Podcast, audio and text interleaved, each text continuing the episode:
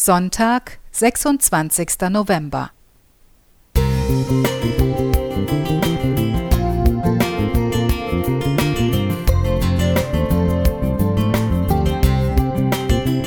Ein kleiner Lichtblick für den Tag.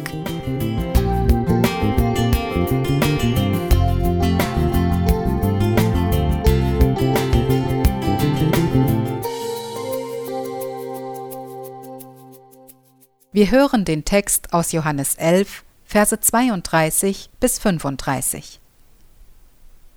Als nun Maria dahin kam, wo Jesus war, und sah ihn, fiel sie ihm zu Füßen und sprach zu ihm, Herr, wärst du hier gewesen, mein Bruder wäre nicht gestorben. Als Jesus sah, wie sie weinte, und wie auch die Juden weinten, die mit ihr kamen, ergrimmte er im Geist, und er bebte und sprach, Wo habt ihr ihn hingelegt? Sie sprachen zu ihm, Herr, komm und sieh. Und Jesus gingen die Augen über. Die einleitenden Verse zur spektakulären Auferweckung von Lazarus, dem Bruder von Maria und Martha aus Bethanien, berichten von der Krankengeschichte Lazarus und davon, dass die Schwestern jemanden mit dieser Nachricht zu Jesus schickten.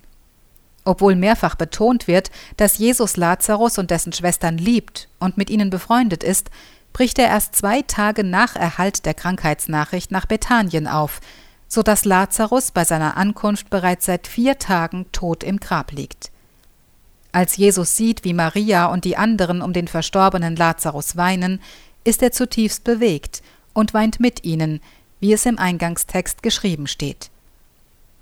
Ich habe in letzter Zeit einige Freunde durch den Tod verloren und mich mit dem Trauern auseinandergesetzt.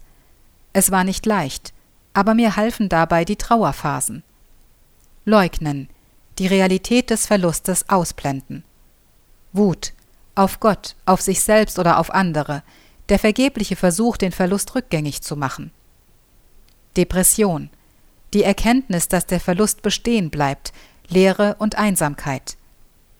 Akzeptanz, man lernt mit dem Verlust zu leben, nicht jeder Trauernde durchläuft zwangsläufig alle diese Phasen in dieser Reihenfolge. Das Erleben und Fühlen ist unterschiedlich.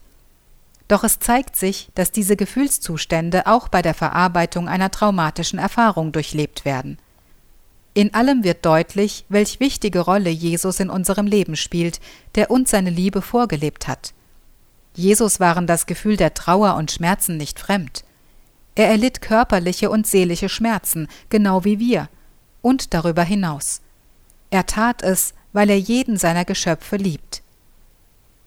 Der Herr ist nahe denen, die zerbrochenen Herzens sind, und hilft denen, die ein zerschlagenes Gemüt haben. Psalm 34, Vers 19. Damaris Hope